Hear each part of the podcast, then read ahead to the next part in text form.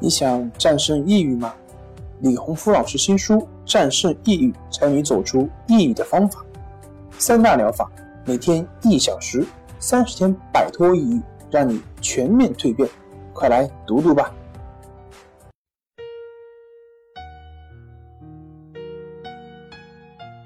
病友的深夜独白，你能看到自己的影子。你在说，我。在听。如果你想和我聊聊你的故事，请添加微信 s u 零二一二三四五六七八九。大家好，欢迎来到重塑心灵，我是心理咨询师曹春霞。今天我们来聊一聊神经衰弱。导致的失眠怎么调整？神经衰弱这个词，想必大家并不陌生。有人说自己睡眠不好是神经衰弱引起的，有人说自己记忆力差是神经衰弱造成的，也有人会觉得头晕、头痛、心慌、耳鸣、心悸、气短。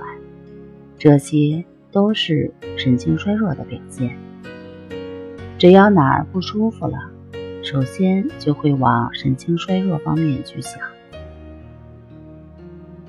经过专家长期研究表明，神经衰弱是一种神经症性障碍，主要表现为精神容易兴奋和脑力容易疲乏，情绪烦躁。入睡困难，神经衰弱没有器质性病变，持久的情绪紧张和精神压力，如学生考试压力大、家庭婆媳关系紧张、个人生活环境压抑、生活规律巨变，这些都有可能会引发神经衰弱。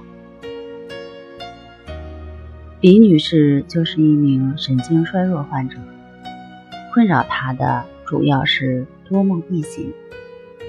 晚上只要醒了，不管是夜里两点还是三点，就再也无法入睡。她说：“我感觉自己这十几年来，从来没有一次是可以睡到大天亮的。现在吃药都不管用了。”不知道该怎么办。我教他躺在床上的静卧观息法。晚上睡不着的时候，不要着急，改变以前的习惯。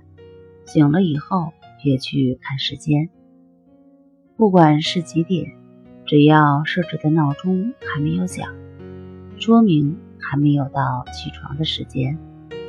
然后把注意力放在自己鼻孔处的呼吸上，只是去观察自己的呼吸，不要去想睡不着会有什么不良的后果等等。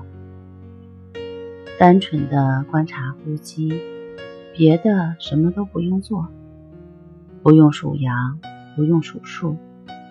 如果发现头脑跑掉了，又在东想西想的。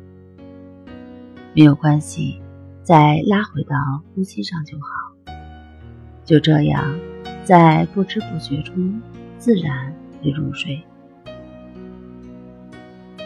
大概过了一周左右，李女士告诉我，她的情况好了很多，不但晚上的失眠情况有所改善，白天头晕头疼的症状也轻了很多。